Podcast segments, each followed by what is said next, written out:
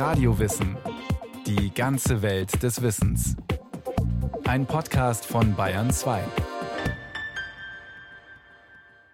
Eine neue Folge von Radio Wissen. Der jüdische Komponist Kurt Weil wurde in Deutschland mit der Drei-Groschen-Oper bekannt. Fünf Jahre später, 1933, emigriert er über Paris nach New York. Dort wird Weil zu einem der wichtigsten Broadway-Komponisten. Eine Sendung von Nicole Baumann.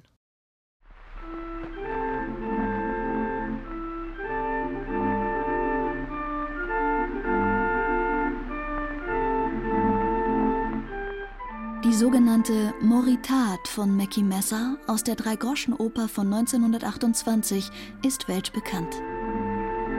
Und der Haibis, der hat Zähne und die trägt er im Gesicht. Und Mackie, der hat ein Messer, doch das Messer sieht man nicht.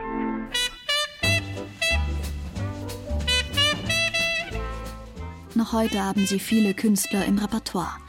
Es gibt Aufnahmen von Louis Armstrong, Frank Sinatra und Robbie Williams unter dem Titel Mac the Knife. Der deutsche Text stammt von Bertolt Brecht. Vertont hat ihn der Komponist Kurt Weil.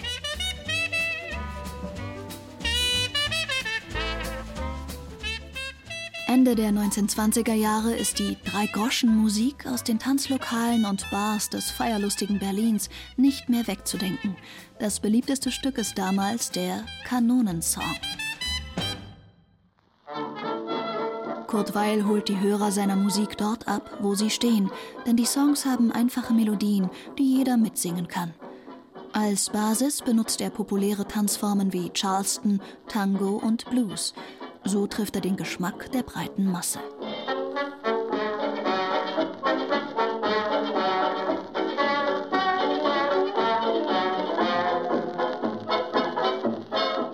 Aber Kurt Weils Musik ist mehr. Sie ist raffiniert, denn er verbindet das Eingängige mit dem Sperrigen. Einfache, fast gesprochene Strophen stehen ausufernden Melodien im Refrain gegenüber. Dann klingt die Musik nach Operette. Zudem halten unvollständige Akkorde das Ganze in der Schwebe. Dr. Wolfgang Rathert, Professor für Musikwissenschaften an der LMU mit Schwerpunkt Musik des 20. Jahrhunderts und der Gegenwart. Das ist auch das Geniale an Weils Musik, dass diese Musik eben sehr stark verfremde Züge trägt. Sie ist also doch neue Musik. Sie hat äh, ein Potenzial, das den Hörer auch zum Nachdenken bringt.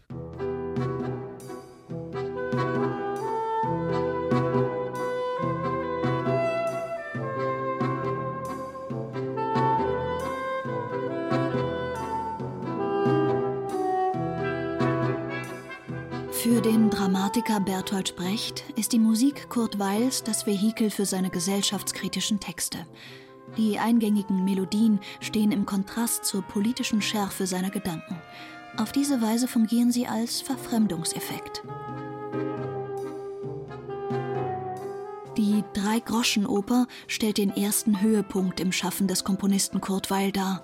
Der stille Mann mit der Nickelbrille fühlt sich schon früh zur Welt des Musiktheaters hingezogen.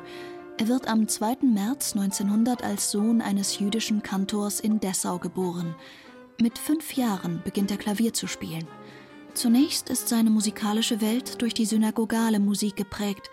Bei seinem Lehrer Albert Bing, dem Kapellmeister des Dessauer Hoftheaters, lernt er die Welt der Oper kennen. Ach, ich möchte jetzt so ein nettes kleines Zimmer haben. In Berlin, in Leipzig, in München und ein Schrank voll Partituren und Büchern und Klavierauszügen und Notenpapier und arbeiten, dass die Schwarte knackt und nur Musik hören und nur Musik sein. Sein Traum erfüllt sich bald. Mit 18 Jahren studiert er in Berlin bei Engelbert Humperdinck, dem Komponisten der Oper Hänsel und Gretel. Aus finanziellen Gründen unterbricht er das Studium und tritt als 19-Jähriger seine erste Stelle als Kapellmeister an. An dem kleinen Dreispartenhaus in Lüdenscheid erlernt er den Theaterbetrieb von der Pike auf. 1921 kehrt er zurück nach Berlin. Als Meisterschüler des italienischen Komponisten Ferruccio Busoni. Er schreibt an seinen Bruder Hans Ich führe ein schönes Leben zwischen fruchtbarer Arbeit und köstlichem Gedankenaustausch mit Busoni, der mich immer noch ins Herz geschlossen hat. Großen Einfluss auf Kurt Weil haben die Gedanken Busonis zur Zukunft der Oper. Professor Wolfgang Rathert? Dort hat er ein Opernkonzept gelernt, das die absoluten, also musikalischen Mittel und die dramatischen Aspekte neu miteinander verband. Er hat gesagt, man muss eine Oper so behandeln, als sei sie symphonische Musik und man muss umgekehrt auch die instrumentale Musik als eine Art wortloses Drama begreifen. Dieses Ideal lässt den jungen Komponisten nie wieder los.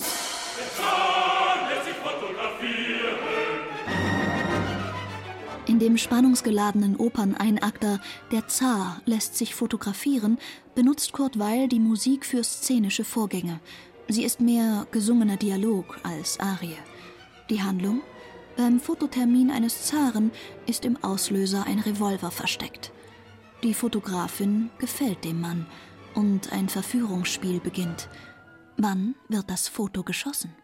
Eine moderne Oper, die sich wie ein Krimi anfühlt. Der Protagonist oder äh, Royal Palace, diese sogenannten Zeitopern, lässt sich fotografieren, das sind alles musiktheatralische Meisterwerke, ne, die das genau auf den Punkt bringen, wo auch jedes Mal die Instrumentation sich ändert. Das zeigt die Bandbreite dieses Komponisten. Mit 26 Jahren ist Kurt Weil mit seinen Werken auf den Opernbühnen angekommen. Er erweist sich als einfühlsamer Komponist, der Kontakt zur Aktualität sucht. Die Zeitoper ist ein Konstrukt der 1920er Jahre. Hier werden die moderne Lebenswelt der Menschen und die technischen Errungenschaften der Zeit auf die Bühne gebracht. Diese Form ist das erste Experimentierfeld Kurt Weils. Er erfährt, wie wichtig die Literatur für seine Arbeit ist. Eine Dichtung brauche ich, um meine Fantasie in Schwung zu bringen. Meine Fantasie ist kein Vogel, sondern ein Flugzeug. Und diese Worte findet er bei Dramatikern, die ihm ebenbürtig sind. Es sind führende Avantgardisten wie Yvonne Goll und Georg Kaiser. Und dann eben Bertolt Brecht, den er als 27-Jähriger kennenlernt. Nach dem großen Erfolg der Drei-Groschen-Oper liefern die beiden jungen Männer schnell nach. Aus dem Songspiel wird die große Form. In der dreiaktigen Oper Aufstieg und Fall der Stadt Mahagony gründet die Witwe Beckbick mit zwei Ganoven eine neue Stadt, die schnell wächst. Glücksspiel, Bordelle und Whisky ziehen die Leute an.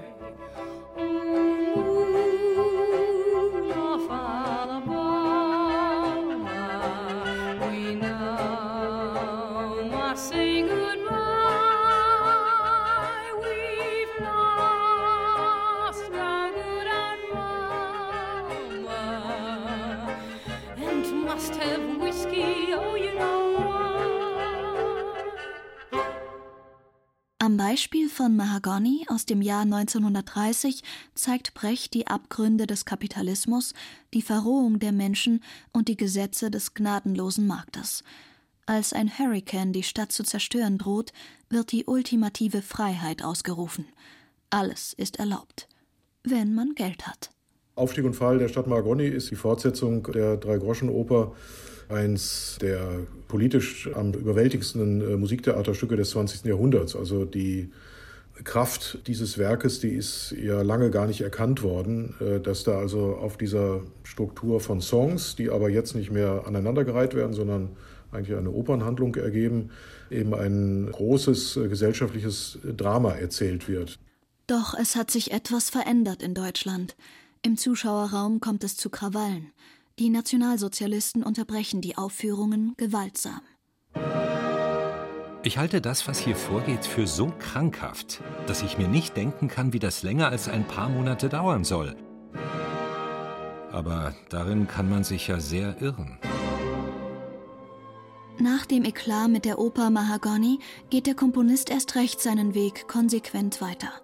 Das Bühnenstück Der Silbersee von Georg Kaiser mit Musik von Kurt Weil nimmt deutlichen Bezug auf die politische Lage im Land. Es ist Weils letztes Werk, das von ihm in Deutschland gezeigt wird. Am 21. März 1933, nur zwei Monate nach der Machtergreifung Hitlers, verlässt er Berlin, um in Paris zu leben.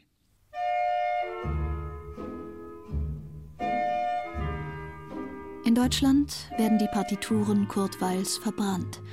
In Paris kann er noch arbeiten. Eine Auftragskomposition bringt ihn wieder mit Bertolt Brecht zusammen. Die sieben Todsünden sind als Ballett mit Gesang geplant. Ich bin ganz ruhig und meiner Sache vollkommen sicher.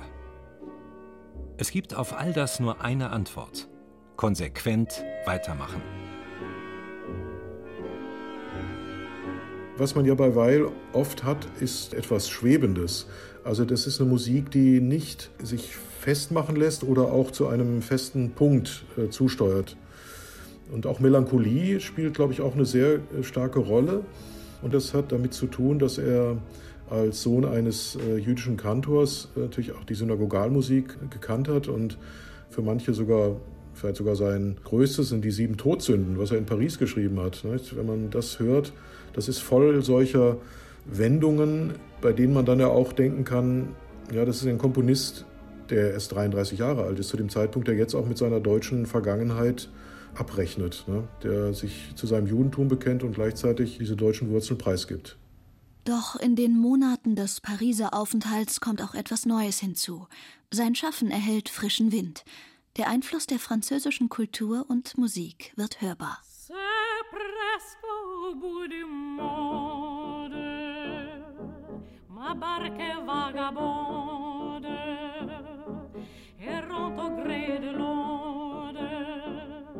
Der Tango Yukali stammt aus seiner Oper Marie Galante Darin klingt die Sehnsucht nach einem imaginären Land voll Glückseligkeit an.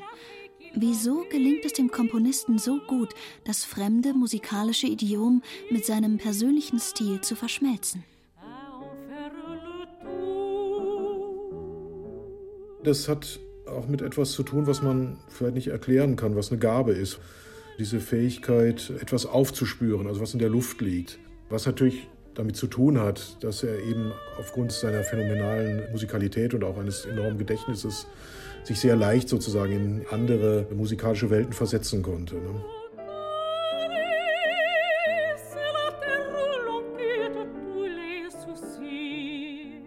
Nach zwei Jahren in Paris zieht ihn ein Großprojekt nach New York. Schon in Berlin fühlte ich, dass ich Luftveränderung nötig hätte. Alles wurde allmählich zu leicht für mich und es gab Grund anzunehmen, dass dies Einfluss haben würde auf meine Musik. Also bevor Hitler und die Nazis daran dachten, mich zu erneuern, bin ich selbst auf den Gedanken gekommen. So rückt sich Kurt Weil seine erzwungene Emigration zurecht. Doch in seinem Verhalten lässt sich auch eine klare Abgrenzung gegenüber Deutschland und dem Nationalsozialismus erkennen. Noch auf dem Schiff beschließt er zusammen mit seiner Frau, der Schauspielerin Lotte Lenja, sich künftig nur noch auf Englisch zu unterhalten. Für Kurt Weil beginnt eine aufregende Zeit. Er schafft, was vielen anderen Emigranten nicht gelingt.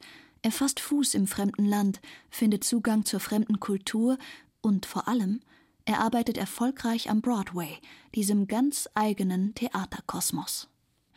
Kurt Weil stürzt sich in die Arbeit. Das Oratorium The Eternal Road unter der Regie Max Reinhardts soll als aufwendiges Theaterspektakel mit 59 singenden und sprechenden Rollen realisiert werden. Mit dem legendären Group Theater entwickelt er das Antikriegsstück Johnny Johnson. Der Probenbesuch von George Gershwins Porgy und Bess eröffnet ihm neue Dimensionen eines originär amerikanischen Theaters. Rückblickend schwärmt er Sie können sich nicht vorstellen, was es für mich bedeutete, als ich in diesem Land ankam und hier ein Theater voller schöpferischer Impulse, Freiheiten und technischen Möglichkeiten vorfand, alles, was ich brauchte, um da fortzufahren, wo ich aufzuhören gezwungen worden war. Kurt Weil beschließt zu bleiben. Er beantragt 1937 die amerikanische Staatsbürgerschaft und heiratet Lotte Lenja zum zweiten Mal. Diesmal auf amerikanischem Boden. Im Musical Knickerbocker Holiday aus dem Jahr 1938 fängt Kurt Weil den typischen Broadway-Sound ein, eine Parallele zu seiner Arbeit in Deutschland. Das Buch liefert Maxwell Anderson, einer der führenden amerikanischen Dramatiker. Das Stück bringt einen seiner größten Hits neben der Moritat von Mackie Messer hervor. Der September-Song ist auch heute noch ein beliebter Klassiker. September, November, and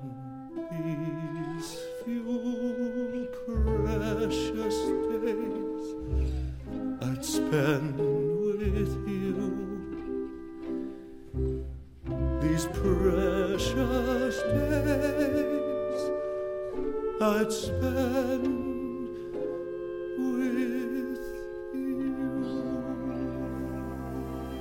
Ich habe niemals den Unterschied zwischen ernster und leichter Musik anerkannt.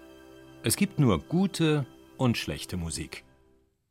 In nur zwei Jahren schreibt Weil ein ausuferndes Oratorium, ein politisches Schauspiel und ein Broadway-Musical. Er erkundet die Formen und reizt sie aus. Man hat ja früher oft von den Two Wiles gesprochen, also von den zwei Kurt Weils. Also es gäbe den europäischen, den deutschen Kurt Weil und dann den amerikanischen und die beiden hätten nichts miteinander zu tun. Das stimmt aber in dieser Weise so nicht. Mit dem erfahrenen Broadway-Autor Moss Hart an seiner Seite entsteht 1941 das Musical Lady in the Dark. Der Schriftsteller hat gerade eine Psychoanalyse hinter sich. Unter diesem Eindruck entsteht das Stück. Es macht die psychische Gesundung der Moderedakteurin Eliza Elliott zum Thema. Analysesitzungen mit dem Therapeuten in reinen Sprechszenen und Traumsequenzen mit Gesang und Tanz wechseln sich ab.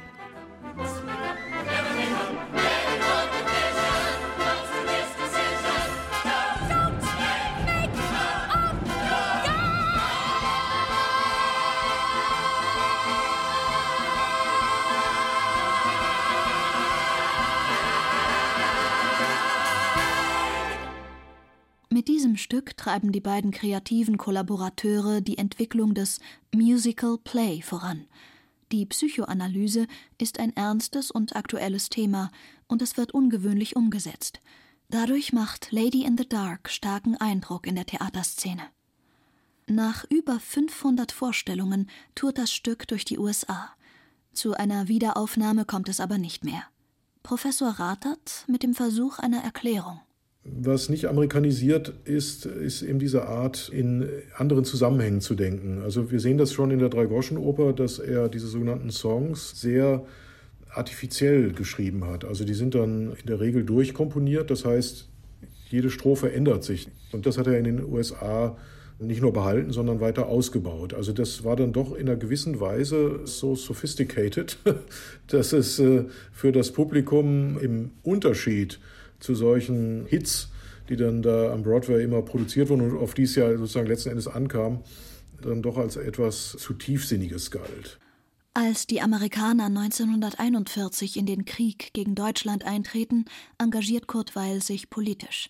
Er gestaltet musikalische Unterhaltungsprogramme für die Arbeiter in der Verteidigungsindustrie und schreibt Aufklärungssongs für die Radioübertragung nach Deutschland mit glühenden Absichten.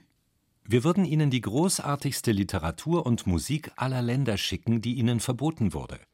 In Wort und Musik würden wir Ihnen die Wahrheit über Ihre Führer erzählen, über die Hoffnungslosigkeit Ihres Kampfes, die Stärke der Demokratie und die Schönheit des Lebens in einem freien Land.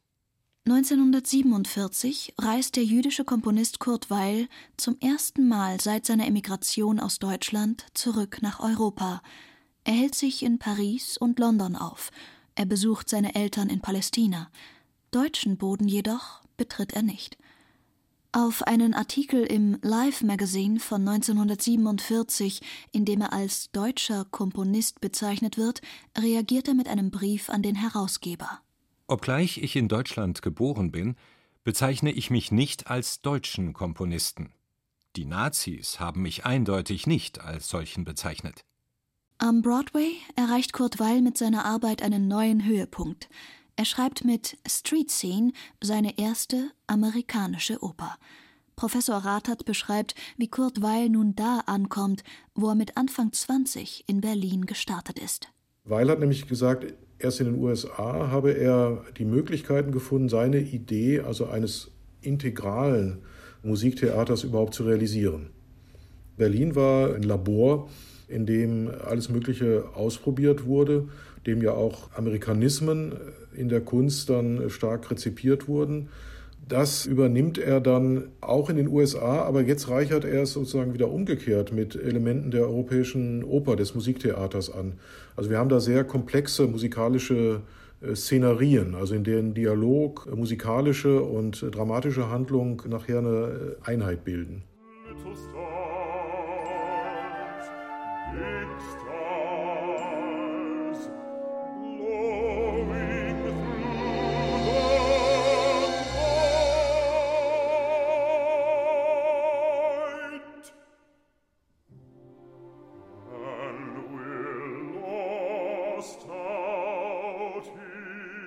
Kurt Weil arbeitet Tag und Nacht. Er ist mit Leidenschaft am Werk. Seine letzte große Arbeit ist die Musical Tragedy Lost in the Stars. Das Stück stellt für ihn eine Verschmelzung von Broadway-Show und Oper dar. Es wird am 30. Oktober 1949 uraufgeführt. Nur wenige Monate später, am 3. April 1950, stirbt der US-amerikanische Komponist Kurt Weil in New York an den Folgen eines Herzinfarkts. Er hat auch bis zum Schluss selber instrumentiert. Das ist ein ungeheurer Kraftakt gewesen. Der Mann hat praktisch jeden Tag 12, 14 Stunden gearbeitet, um dieses Ideal weiter zu wahren, zu erhalten. Das ist eine ganz klar eine deutsche Tradition, der Komponist tatsächlich als derjenige, der die Autorität über das Werk äh, behält.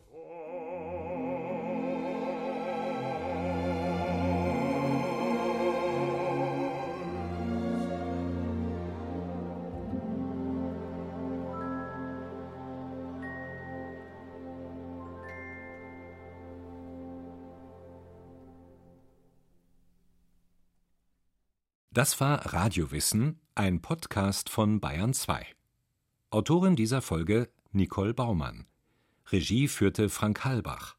Es sprachen Laura Mehr und Fabian von Klitzing. Technik Regine Elbers. Redaktion Andrea Breu. Wenn Sie keine Folge mehr verpassen wollen, abonnieren Sie Radiowissen unter bayern2.de slash radiowissen.